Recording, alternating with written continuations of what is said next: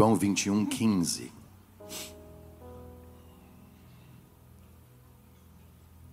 Eu não demoro. O Evangelho não é de João. O Evangelho é de Jesus, segundo escreveu João, no capítulo de número 21. Antes de ler aqui, chama a sua atenção. Cadê o Samuel mais o pastor Jefferson? Só dê um sinal. Está aqui? Está ali? Jefferson? Samuel? Eu quero louvar a Deus pela vida de vocês dois e de todos aqueles que fizeram parte do projeto do P3. Dá muito trabalho, não só a parte de estrutura física, de montar, de organizar, mas principalmente o espiritual. É muito pesado. Nós jejuamos por 21 dias. Tem gente aqui que está, para você ter uma ideia, tem gente na equipe que está em jejum de 40 dias, só na água. Outros fizeram isso por 21 dias, outros por 7 dias. Então não é do nada. Tem um preço. Esta igreja, ela tem três colunas: oração, jejum e palavra. E a gente acredita nisso. Então eu quero louvar a Deus pelos líderes, pelos intercessores, aqueles que foram e aquelas, né? As mulheres que intercederam, não puderam ir, mas estiveram intercedendo. Os servos, Trabalharam em tudo, desde limpeza do banheiro, dos quartos, organização, os ministrantes, a, o cerimonial que preparou todas as lembranças. E eu quero fazer aqui também um agradecimento especial ao Fofinho.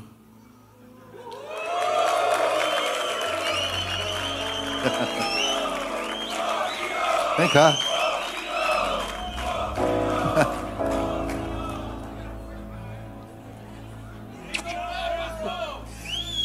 Pastor Clécio é um presente que Deus deu para nós. Ele é terapeuta, ele é psicólogo, um grande homem de Deus. E a gente confia em entregar para ele as ministrações por causa da sua integridade moral, intelectual e também seu conteúdo teológico, muito saudável. E aí ele, quando ele vai usar as ilustrações, ele fala: "Vem cá, fofão. Vem cá, fofinho". E aí ele começou a chamar todo mundo assim, agora ele virou o fofinho, né? E aí ele acabou sendo amado por essa turma aí. E eu queria que a igreja desse uma salva de palmas pela vida do nosso amigo. Você está em casa. Depois de comerem, Jesus perguntou a Simão Pedro: Simão, filho de João, você me ama mais do que estes? Disse ele: Sim, Senhor. Ah, tu sabes que te amo. Disse Jesus: Cuide bem dos meus cordeiros. Novamente Jesus disse: Simão, filho de João, você me ama? Ele respondeu: Sim, Senhor. Tu sabes que te amo. Disse Jesus: Pastorei as minhas ovelhas. Ah, pela terceira vez ele lhe disse: Simão, filho de João, você me ama? Pedro ficou magoado por Jesus lhe ter perguntado pela terceira vez: Você me ama? E ele disse: Senhor, tu sabes todas as coisas e sabes que te amo. Disse-lhe Jesus: Cuide das minhas ovelhas.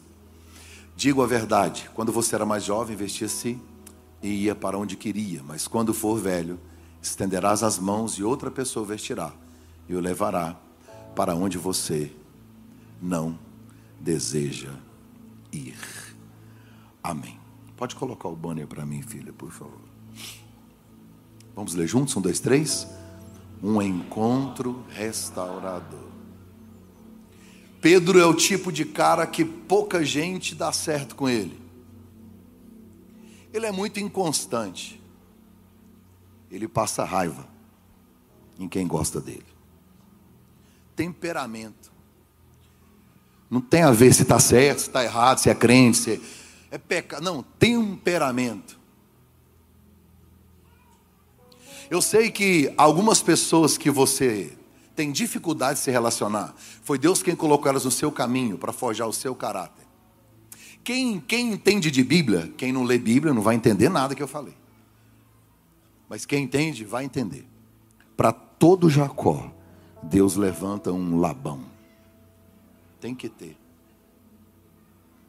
De vez em quando você não olhou e pensou assim, Senhor, por que, que esse ser humano é tão chato e não sai do meu pé. Foi Deus quem pôs. Você merece. A Bíblia diz assim: um amigo afia o outro amigo. E a amiga também. Todos nós precisamos ter na nossa vida pessoas de temperamentos diferentes do nosso, para gerar maturidade, confronto, para nos ajudar a crescer. Porque se você só tem ao seu lado gente que só fala o que você fala, pensa o que você pensa, e nunca, nunca, nunca, nunca discorda em nada, você nunca vai sair do lugar. E Jesus gostava de Pedro. Eu não sei se ele era muito queridão assim por todo mundo. Pedro era um cara completamente inconstante. Um dia ele olhou para Jesus e disse: Tu és o Cristo, o Filho do Deus vivo. Aí Jesus disse assim: Cara, que revelação! É isso aí. Foi Deus quem te revelou. Inclusive eu, daqui uns dias, vou morrer. Ele falou: Nem o senhor vai morrer, nem eu, nem ninguém. Eu não aceito o senhor morrer. Ele disse: Sai para lá, Satanás. Entende?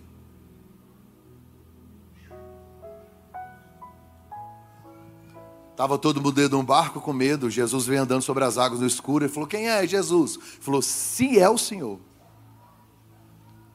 eu estou indo aí. Você tem noção da loucura de um cara desse? Porque na tempestade o desejo que você tem é sentar no barco e chorar. Ou fazer igual os caras, dar um nome de um filme: 11 homens e um escândalo. E não tem mulher, não, só homem. Ó, todo mundo. Aí a gente fica falando: não, Pedro duvidou. Pedro olhou para onde? Afundou. Mano, ele andou sobre as águas. E diz que quando ele afundou, quem estendeu a mão? Jesus. Como é que Pedro voltou para o barco? Andando sobre as águas. Ah, você caiu! Mas eu andei, hein? Você andou aonde?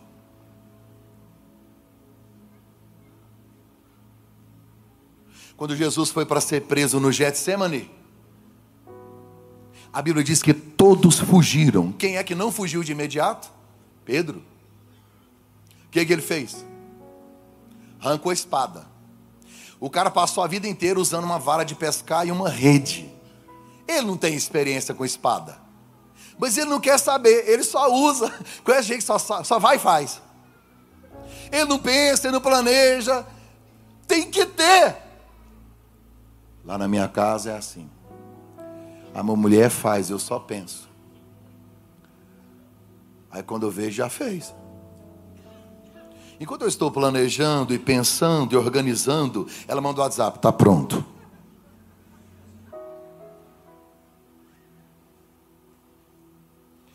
Pedro olhou para aquela confusão, um monte de gente com espada, os caras vazou tudo, ele catou a espada, ele é maravilhoso na espada, mirou o pescoço, acertou a orelha. Mas ninguém quer cortar a orelha de ninguém. Olha a faca!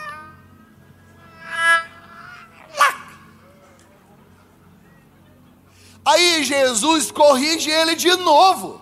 Aí Jesus falou assim: Deixa eu te falar. Quem vive pela espada vai morrer por ela.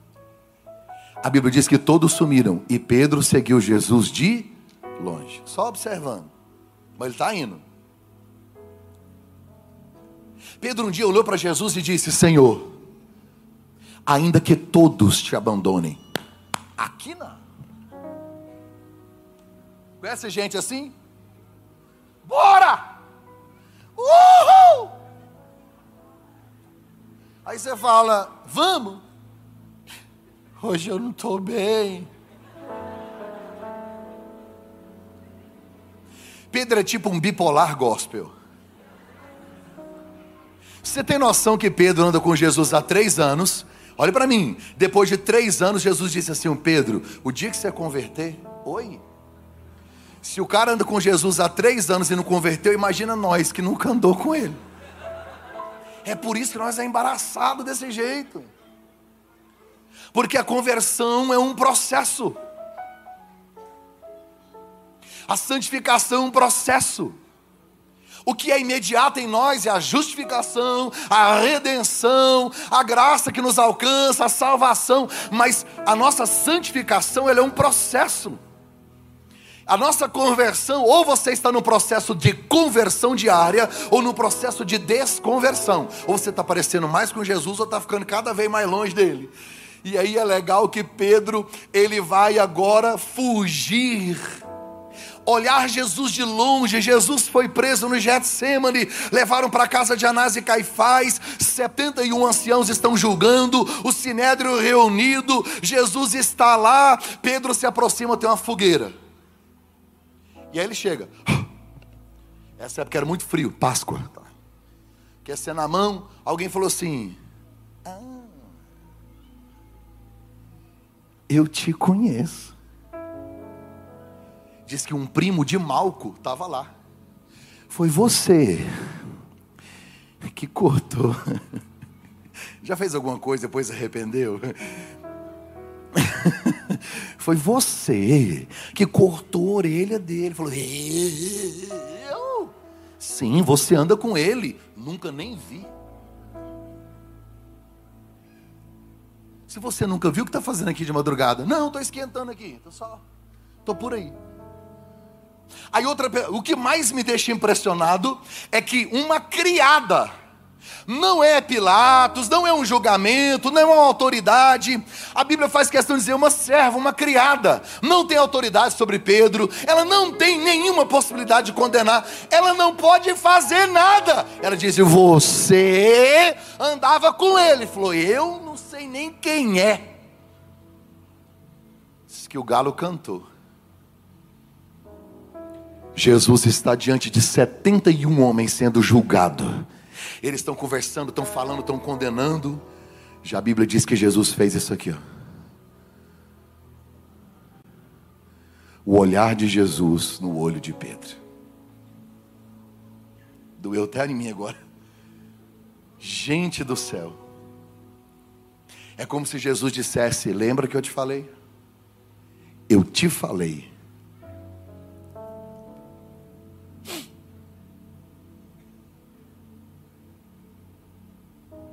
A Bíblia diz que Pedro chora amargamente. A Bíblia diz que Pedro chora de uma maneira tão profunda. Porque o arrependimento ele produz choro, tristeza, e ele sai na penumbra da noite, ele some e ele não aparece mais, ele sumiu.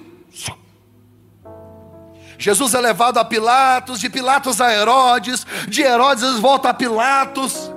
Ele é rasgado nas suas costas, quarentenas de açoite, coroa de espinho, é levado à cruz, no caminho da cruz, Jesus não consegue suportar o peso da madeira. Simão Pedro não estava lá, um outro Simão, Simão de Arimateia, teve que ajudar Jesus. Jesus é condenado, Pedro não estava. Jesus vai a Pilatos, Pedro não estava. Jesus apanha, Pedro não estava. Jesus carrega a cruz, Pedro não estava. Jesus é crucificado, Pedro não estava lá. Quantas vezes fugimos de Deus por vergonha do que fizemos? O sentimento de culpa, ele adoece a alma. E a função do diabo, o próprio nome diz, no grego a palavra diabo é acusador. Caiu, caiu, caiu. E a Bíblia diz que os nossos pecados fazem separação entre nós e o nosso Deus. E aí, constrangidos, chafurdados na lama de um erro, de um pecado, de uma pornografia, de um adultério, de um erro, sentimos que estando traindo Ele, estamos fazendo com que Ele seja crucificado de novo, não honramos, erramos, nos sentimos sujos, nojentos, afastados, caídos, e ao invés de se aproximar dEle, tem muita gente que foge, e eu dou razão para você. Porque esse é o sentimento do homem caído, do Adão que esconde atrás de uma moita e diz: Eu estava escondido, porque eu errei, Adão nunca foi atrás de Deus. Mas Deus desce no Éden e diz: Vem cá, filho. Deixa eu te falar uma coisa. Vamos recomeçar? Deus sacrifica um cordeiro, faz roupas, tira as vestes de Adão e Eva, que era de folhas, coloca pele de animal e começa uma nova história. A Bíblia diz que Jesus morre. Sexta-feira, Pedro está desaparecido. Sábado, Pedro está desaparecido. Domingo, as mulheres vão ao sepulcro. E aí é interessante que quando elas chegam ao sepulcro, Jesus aparece primeiro a Maria Madalena, uma mulher de vida livre, uma mulher de vida duvidosa, uma mulher que tinha demônios, que foi curada, foi liberta. Talvez de todas as mulheres que andaram com Jesus, ela é a mais improvável, ela é a menor, a mais insignificante, ela tem a pior das histórias, ela tem um karma, ela tem um estigma. Todo mundo olha para ela e diz ex-prostituta, uma ex-mulher de vida livre. Todo mundo olha para Maria Madalena e olha para ela sabendo que ela era uma mulher possuída por demônios. Ela tem um karma horrível, terrível, e Jesus decide aparecer primeiro para ela. Por quê? Porque a pior notícia da humanidade foi no Éden, quando Eva peca. Uma mulher perfeita traz a pior notícia da humanidade. Agora Jesus usa uma mulher imperfeita para trazer a melhor das notícias. É Ele dizendo: É eu quem muda a sua história, sou eu que trago um novo começo e uma nova história para a sua vida. A Bíblia diz que as duas, quando chegaram lá, tinha um anjo, e ele estava vestido de jardineiro. Vestido de? Por quê? Por que, que ele se revela como um jardineiro? Por que, que Jesus aparece como um jardineiro? É simples. Lá no Éden, Deus cria Adão e diz: Ei, cuida do jardim. Quem cuida do jardim é? A Bíblia diz que Jesus é o segundo Adão. Se o primeiro jardineiro fracassou no jardim, O segundo jardineiro venceu no jardim. Ele ressuscitou ao terceiro dia para dizer: Eu sou o segundo Adão, nenhuma condenação a mais para aqueles que estão em Cristo Jesus. Tragada foi a morte na vitória, tragada foi a morte na vitória. Aí a Bíblia Sagrada vai me dizer que o anjo conversa com elas. É, deixa eu falar. É, fala para a galera e lá para Galileia. E aí Jesus fala assim: e avisa a Pedro. E a casa vai cair, hein? Jesus não disse, avisa a João, o cara que deita no meu peito. Avisa o Tomé, aquele incrédulo. Não. Avisa Tiago, porque ele vai ser um dos pastores da igreja de Jerusalém. Não avisa Bartolomeu, avisa alguém. Não, Jesus não disse o nome de ninguém. Sabe por quê? Porque todos ainda se consideravam discípulos. Você vai perceber que Pedro decidiu voltar a pescar. Sabe o que, que Pedro decidiu? Não quero mais, não mereço mais, não posso mais. Jesus disse: é com quem desiste que eu quero falar. É por isso que às vezes você fica assim pensando, assim, olha, por que, que Deus fala tanto com fulano? Porque ele tem muito problema. Não fica com ciúme, não. Imagina comigo você tem dois filhos. E um está saudável, está bonito, está estudioso, está tudo bem. E o outro está dodói, está doente, e não vai. Qual que você dá mais atenção? Solomaina de Marrecho. Está entendendo? Porque que tem Jesus. Parece que ele gosta mais de alguém. Não, não é não. É porque precisa. Jesus disse: Fala para todo mundo. Estou indo para Galileia. E avisa a Pedro: Eu queria. O dia que eu chegar no céu, falar: Jesus, põe no telão para mim, por favor. Põe na tela, por favor. Eu quero ver Pedro recebendo essa notícia. Magia Maria, Maria Madalena, as mulheres tudo voltando eufórica, eufórica, porque o anjo disse: Ele não está aqui, ele ressuscitou. Vocês estão procurando no meio dos mortos quem está vivo. Ele não está aqui, não, vocês podem ir embora, avisa todo mundo e a Pedro. Aí elas vieram. Ele ressuscitou. Ele, você sabe que Jesus apareceu primeiro às mulheres por isso, né? Para a notícia correr mais rápido. Aí fala: Ó. Oh,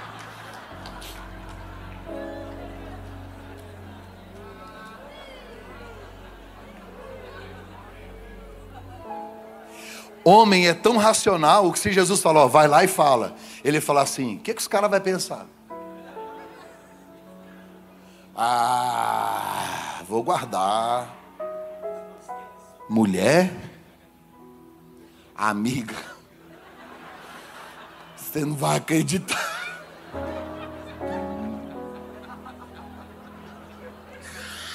Vou contar só para você. Eu estou exagerando, não, né? Não. Porque a mulher tem um dom da fala. Foi Deus quem fez isso. Pastor, por que a mulher tem facilidade em falar? Porque ela que fica com as crias. Porque imagina uma criança só com um homem, só homem. Ele está com seis anos de idade falando, papai. Mulher não, ela começa a falar com a criança na barriga. Ela começa a falar, falar, falar, ela já fala. Ela já fala. a mulher não tem um centro da fala. Já falei sobre isso aqui. Ela usa o cérebro inteiro para falar tudo, é tudo conectado, fala ao mesmo tempo, fala tudo junto, seis assuntos diferentes, todo mundo entende. Você quase não vê uma mulher gaga.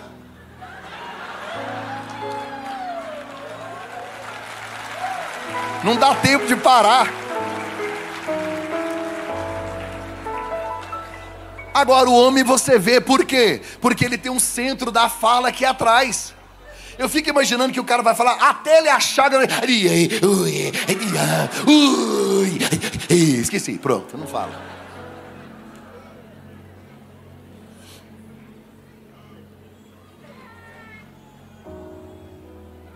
Consegue imaginar comigo a cena de Maria Madalena, as outras Marias, as mulheres chegando e disseram: todo mundo reunido, os caras tudo, escondido. Diz que na casa de oração, no cenáculo, escondido, escondido. E o medo de morrer, escondido. Oh, ele ressuscitou. Ele disse que vai lá para Galiléia e Pedro, ele quer falar com você. Ó. Oh. Deu ruim demais. Eu sabia. Você é ansioso? Eu sabia. Agora ele vai me condenar. Agora também eu mereço o inferno. Eu vou me matar. Porque minha vida acabou. Que, que tragédia que vai acontecer. Aí, aí, aí Pedro já começou a pensar no discurso inteiro de Jesus. Jesus aparece no meio deles, depois aparece de novo, e a Bíblia diz que oito dias depois, Pedro disse: eu vou pescar. Olhe para mim. A Bíblia diz assim: E todos os apóstolos que estavam com Pedro disseram: Nós vamos também. Pedro dizer vou pescar, ele está assumindo, desistir. Por quê? Porque três anos e meio atrás, a Bíblia diz que Pedro deixou tudo, está escrito, abandonando os barcos. Esse barco não é de Pedro. Onde é que ele arrumou um barco? Ele não tem mais barco. Ele não tem mais rede. Ele deu um jeito de pegar emprestado. Ele deu um jeito de encontrar um barco. Billy Graham dizia que todas as vezes que um homem quer fugir de Deus, o diabo vai preparar um barco para ajudar ele a navegar para longe do Senhor. Lembra de Jonas? Quando Jonas quis fugir, o barco estava lá. Agora Pedro quer largar tudo, porque quando Jesus chamou Pedro, ele disse: Eu não quero mais que você pesque peixes, eu quero que você pesque homens. Porque quem pesca o peixe, pega ele morto, pega ele vivo para matar. Quem pesca homem, pega eles mortos para fazer viver. aquilo que Pedro fazia que gerava morte, agora gera vida.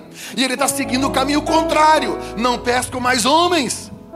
Eu desisto do meu chamado. Eu não quero mais o meu ministério. Eu não quero mais porque no processo eu decepcionei Deus, eu fiz errado. E aí qual é o perigo de um cara como Pedro desistir? Todo mundo foi com ele. Se você é influente, se você tem pessoas que olham para você como referência, você não pode desistir. Não encha um barco com desertores. Não encha um barco com fracassados. Ele enche o barco. E aí vai pescar a noite inteira.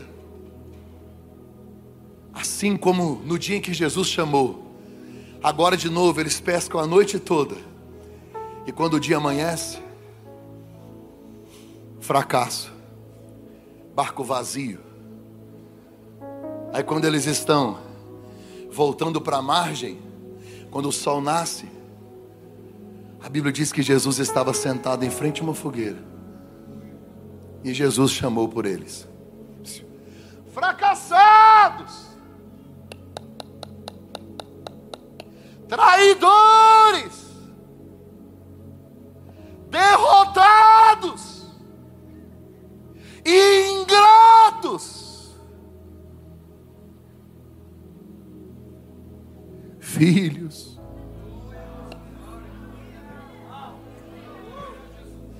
Por que filhos? Porque todos desistiram de mim. Mas eu vim para dizer que eu não desisto de nenhum de vocês.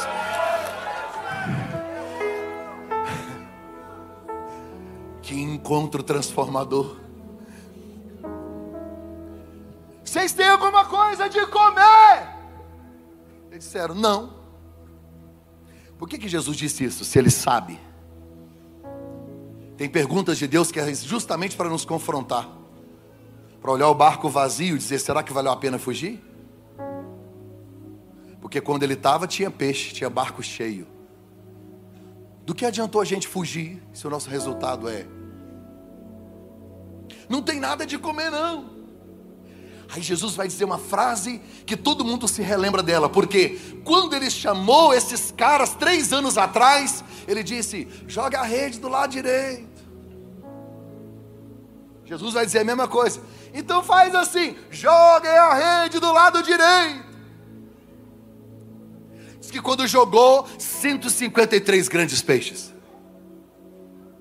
o barco vem a pique. Aí João disse: peraí noite inteira sem pescar, joga do lado direito, chamou de filhos Pedro. Está escrito. João não falou com ninguém, falou com Pedro. Ele é o líder. É Jesus. João identificou quem é. Mas quem pulou na água? Está entendendo que Jesus gosta dele? Porque João sabe tudo, mas não faz nada. Jesus prefere gente com pouca teoria, mas que pratica aquilo que entende, aquilo que conhece. Tem gente que sabe demais e não vive nada.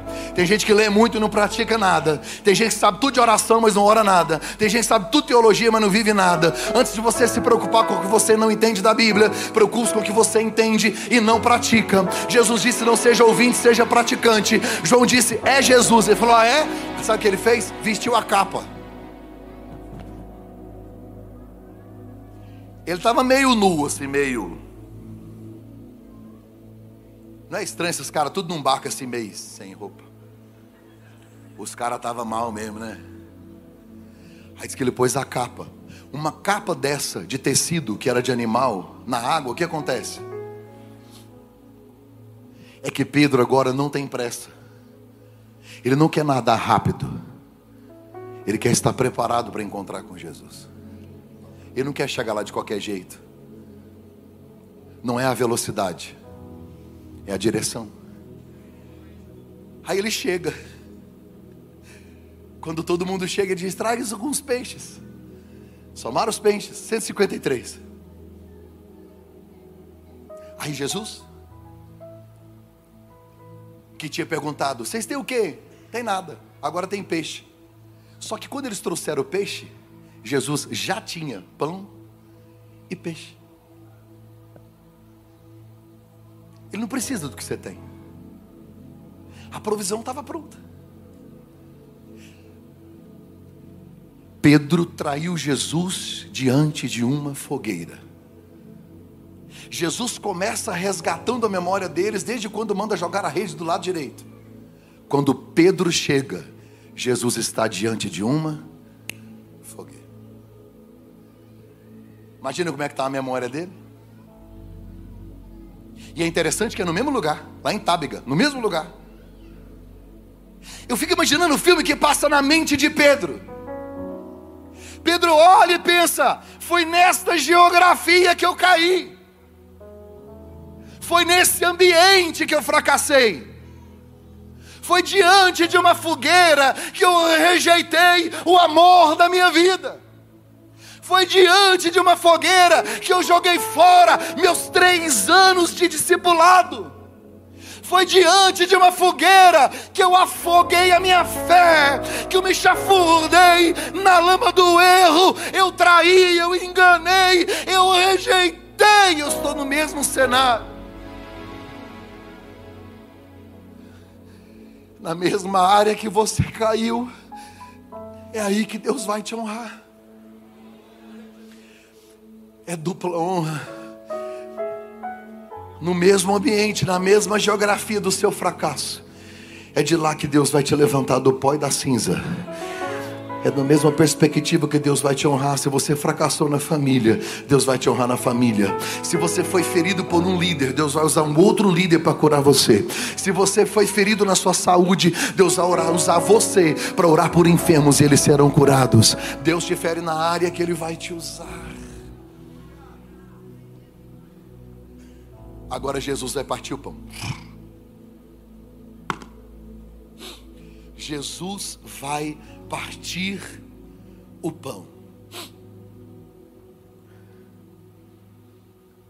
Algumas decisões que Jesus tomou ao encontrar com ele aqui. Primeiro, Jesus tomou a decisão de procurar por Pedro. Talvez você entrou aqui para assistir um culto para participar do ambiente, alguém te convidou, você veio como curioso, para ver o que rola, o que há, está todo mundo falando. Mas foi ele que te trouxe. Porque a decisão é do pastor de procurar pela ovelha. Ele procurou. Em segundo lugar, Jesus tomou a decisão de não esmagar Pedro. A Bíblia diz, quando fala de Jesus, que ele não veio para esmagar a cana que está ferida, e nem apagar o pavio que fumega. O propósito dele não é acusar, não é julgar, não é condenar, pelo contrário. Jesus tomou a decisão de não esmagar Pedro. Ele prepara uma refeição uma conversa com discrição, com perguntas endereçadas ao coração de Pedro. Terceiro lugar, Jesus decide despertar o amor de Pedro. Você me ama mesmo, cara? Porque você disse que se todo mundo me abandonasse, você estava junto. Você falou para mim que me amava mais do que eles. Você só disse, mas não conseguiu provar. E agora? Fala para mim se você me ama conversa mais tensa. Você tem noção que é Jesus que está olhando no olho de Pedro e dizendo: E aí? Cadê aquele Pedrão? Aqui não, porque eu faço, eu aconteço, porque eu vou e não vai não. Aquele que está em pé, olhe para que não caia. O pecado de tão de perto nos rodeia. A Bíblia diz que o diabo é como um leão que ruge e ele está ao nosso derredor buscando alguém que ele possa tragar. Tu me amas? Em quarto lugar, Jesus tomou a decisão de curar as memórias de Pedro. Jesus manda jogar a rede do mesmo lado, enche a rede de peixes, manda vir, chama de filho, prepara uma fogueira. Sabe que Jesus está resgatando a memória de Pedro para curar ele primeiro por dentro, para depois lhe dar um propósito. Jesus prepara a cena. E aí, Jesus, por último, Jesus decide não só restaurar Pedro como pessoa, mas inserir ele de novo no ministério. Olhe para mim. Depois de tudo que Pedro fez, você teria coragem de dar um voto de confiança a ele? Numa época de relações descartáveis, nós temos muita dificuldade de confiar nas pessoas que nos traíram, que nos feriram que quando nós mais precisamos, na nossa dor fugiram, na crucificação nos abandonaram, fizeram tudo errado, e quando alguém questionou, conhece, nunca vi, não tenho contato, eu não quero saber, deu as costas, foi embora. Você sabe o que Jesus disse para Pedro? Eu morri, eu morri pelas minhas ovelhas, elas são importantes tão importantes que custou minha vida, meu sangue. Você pode cuidar delas para mim?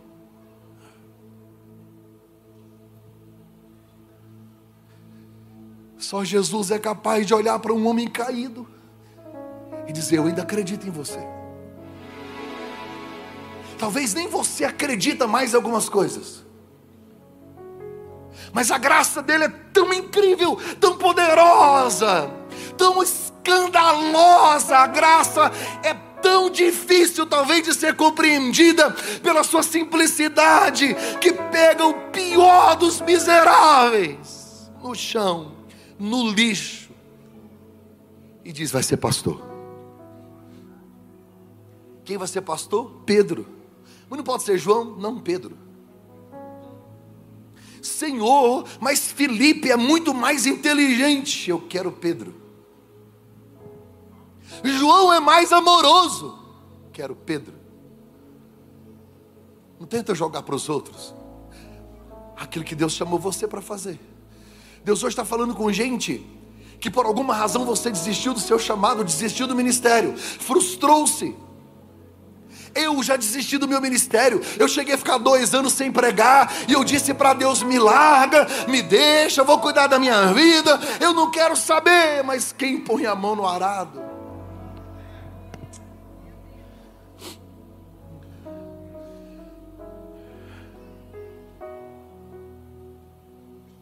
Não sei se eu já contei isso aqui, eu já contei isso tanto em mensagem, eu vou contar isso para eu terminar, olha para mim.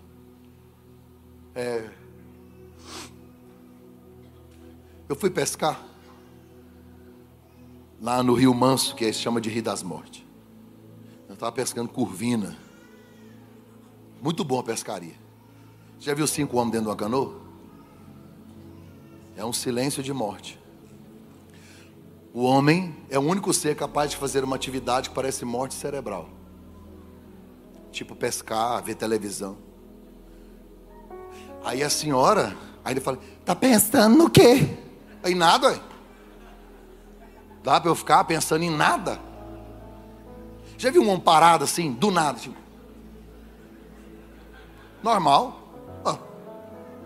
Principalmente quando ele chega do trabalho cansado. O que, que ele quer? É silêncio. E a senhora vem.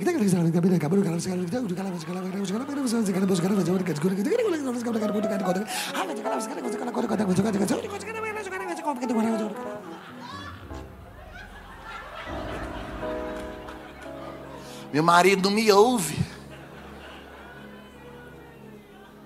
No encontro de casais eu falei aqui, tem mulher que quer conversar na hora que o cara vai dormir. Você quer ver? Você fala para ela assim, como é que foi seu dia? A gente aprendeu a técnica do boi. Ela está falando a gente. Hum.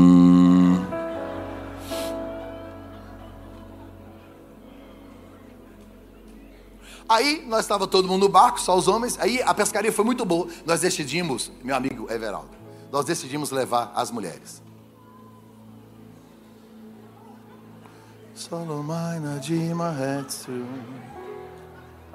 Weather, imagina cinco mulheres numa canoa. Irmão, elas pescam, elas narram, elas fazem maquiagem. Elas passam creme, passa batom, passa repelente, passa protetor solar, troca conversa, fala de. A minha esposa não estava muito acostumada. E ela tá lá. E de repente, em vez de uma curvina, uma cachorra, que tem uns dentão assim, pegou e fez. Ela.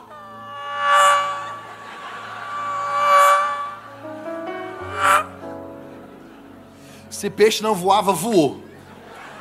E aí esse dia veio só o queixo do peixe, só o queixo.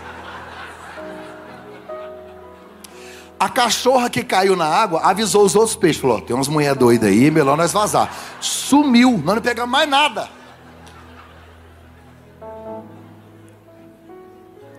É óbvio que das meninas que estavam lá, duas lá estavam acostumadas, eram muito melhor que os homens, pescavam muito mais que nós. Elas tinham experiência. Aqui está cheio de homens. Sabe qual é o prazer de um pescador? Não é comer o peixe. Qual que é o prazer do pescador? É vencer a briga, é ou não é? Aí, quando você fala para um homem assim, você fala assim, ó, pintado, o cara fala, briga boa. Não é verdade? Porque tem peixe que ele te dá prazer porque ele briga bem. E aí os caras vão crescendo de nível até ir pescar um marlin. O cara gasta três horas para tirar ele e depois solta, porque não pode comer. E por que que vai? Porque ele quer brigar. O prazer do pescador é cansar a pesca. Ei, tá todo mundo aqui fisgado. E o pescador eterno, para muita gente, tá dando linha porque ele não tem pressa. Ele é especialista na briga. Pode ir. Vai viver sua vida medíocre. Sua desistência sua hipocrisia, essa vidinha rasteira, pequena, sem graça, sem cumprir propósito, vivendo em si mesmado, cuidando do próprio umbigo, dos próprios sonhos. Não quero, eu não vou, eu mando em mim. Deus não está nem aí, Ele não está em crise com a sua crise, Ele está só dando có. Tem hora que dá umas brigas, já viu? Parece que você está puxando assim, você está puxando. Ah.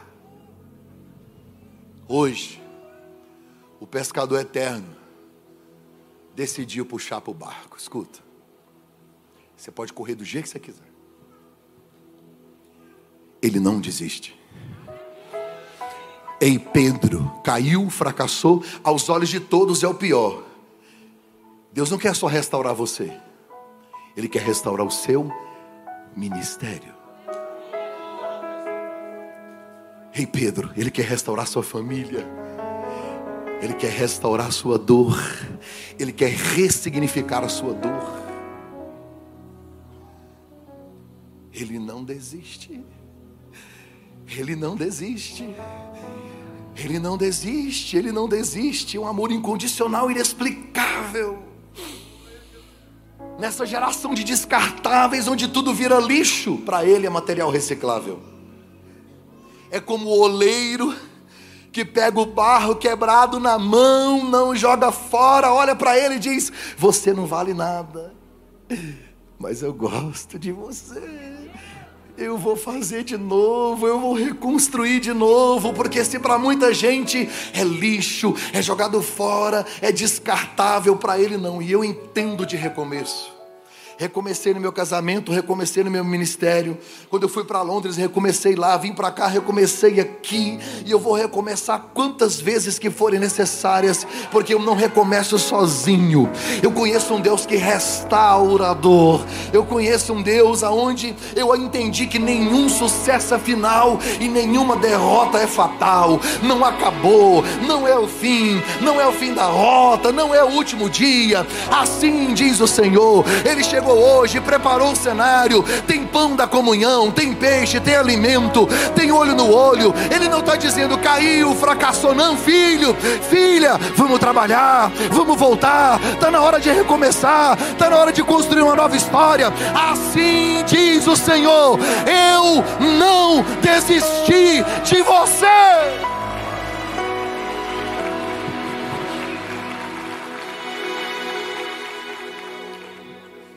Isaías 43, 18. Esqueça o que se foi. Não viva no passado. Estou fazendo uma coisa nova. Jó 14, 7. Para a árvore, pelo menos a esperança, se é cortada, torna a brotar. Se os seus renovos vingam, suas raízes poderão envelhecer no solo, seu tronco morrer no chão, ainda assim com o cheiro da água. Brotará e dará ramos como se fosse uma muda nova plantada. Um lutador não perde a luta quando cai, ele perde quando não levanta. Porque a gente vai cair muitas vezes. Olha aqui para mim. Quem mandou você parar?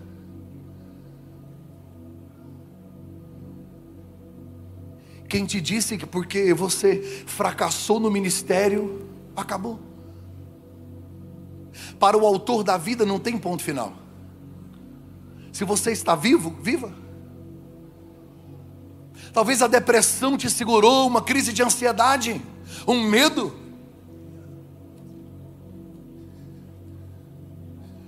Não interessa o que você viveu, tudo que você viveu vai se tornar em testemunho para que outras pessoas possam ser levantadas, curadas e transformadas para a glória de Deus. Você pode se colocar em pé em nome de Jesus?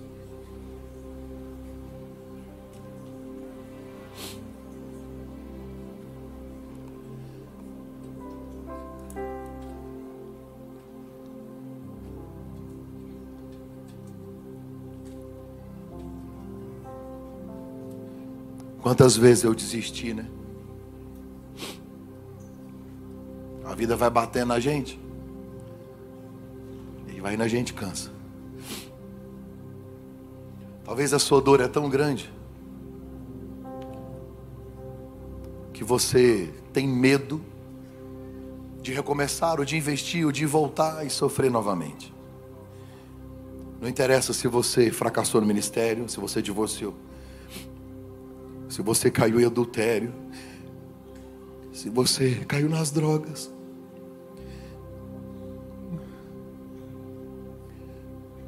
não existe ninguém que Jesus não possa transformar. E hoje é uma noite de um encontro transformador.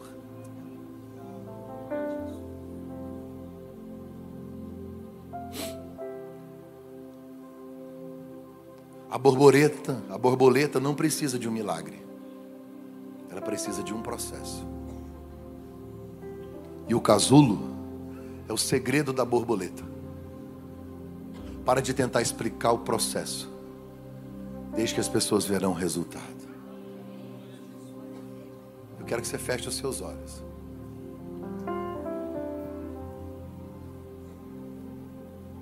Por que, que você parou?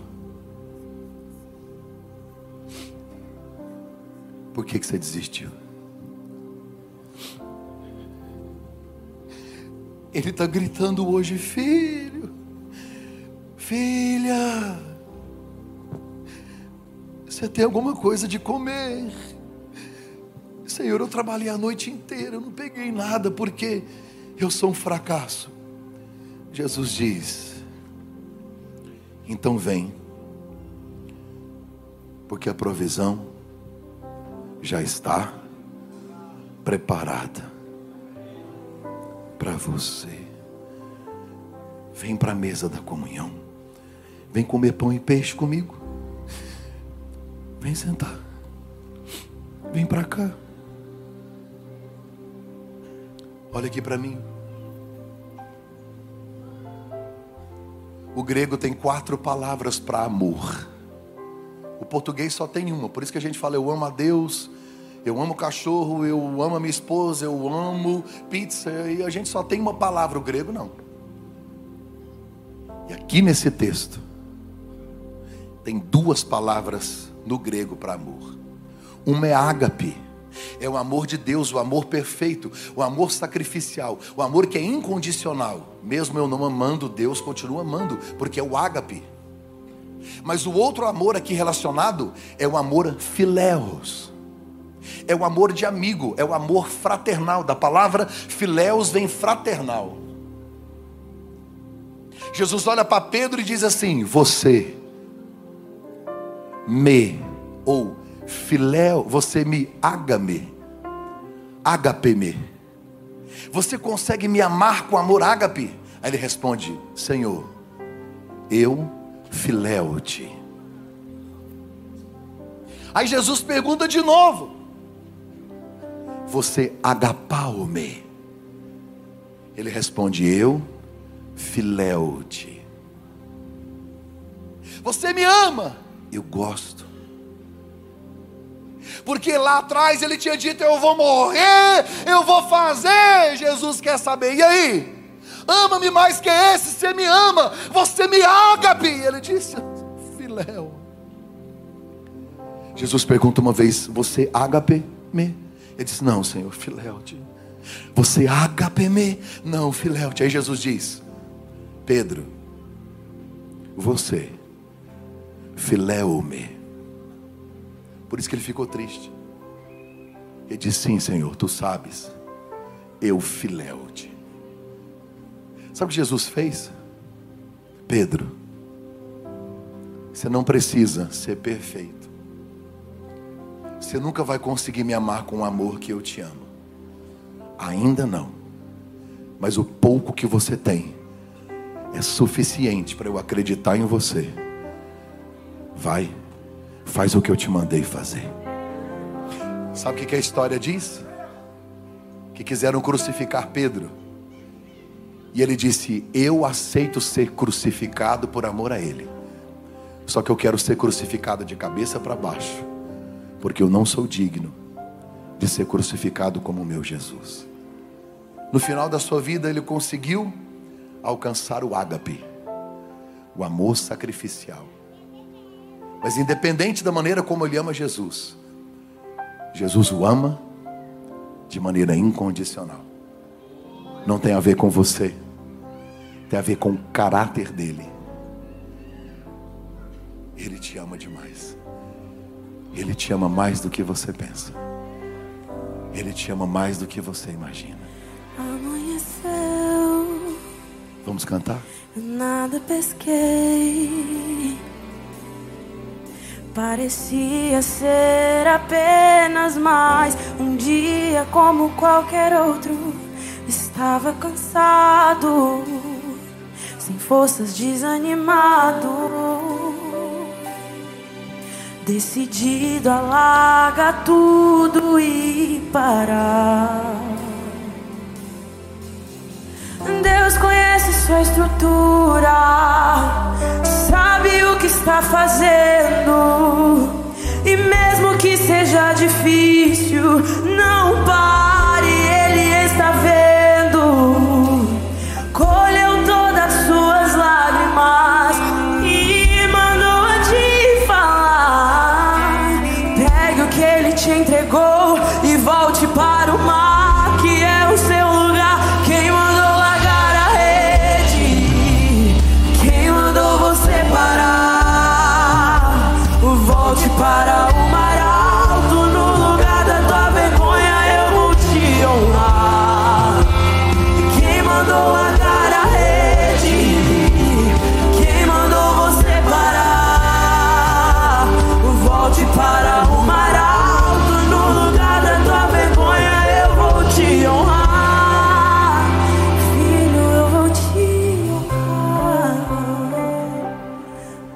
Cadê o Major Rafael? Tá aí, Major? Vem cá, Major, um pouquinho, vem cá. Que graça, né? Você está sentindo o que eu estou sentindo aqui? Tem uma nuvem de Deus sobre esta casa. Vem cá só um pouquinho, Major.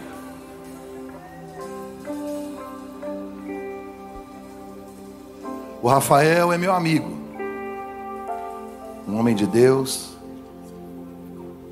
E o que eu vou fazer com ele aqui hoje é um ato profético do que Deus vai fazer com você. Olha para cá.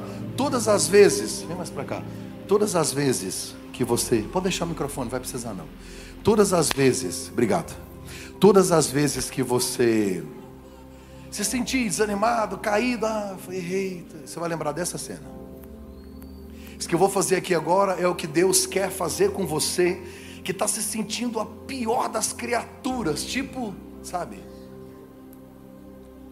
É que não tem a ver com você. Você está entendendo que ele morreu na cruz?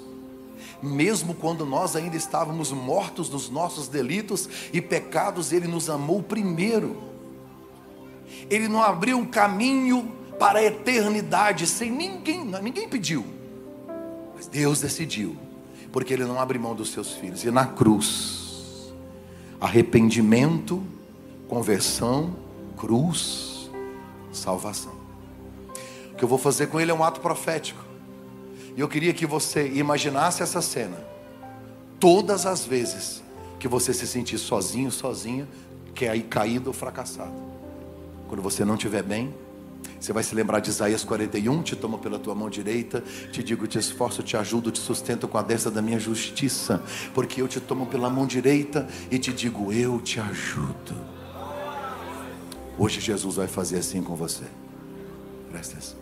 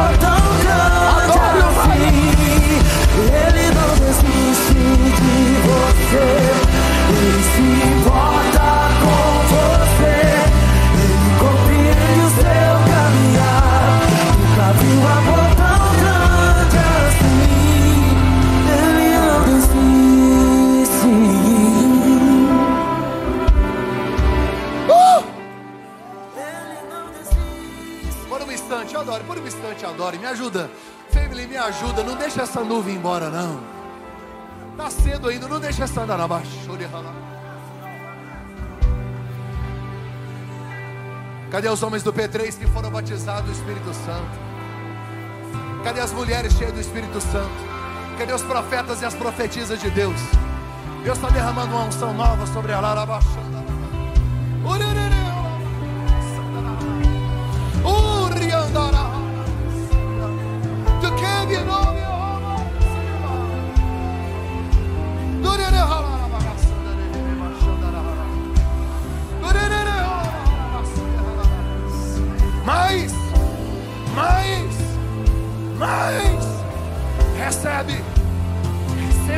Cheio de Deus, seja cheio do Espírito Santo.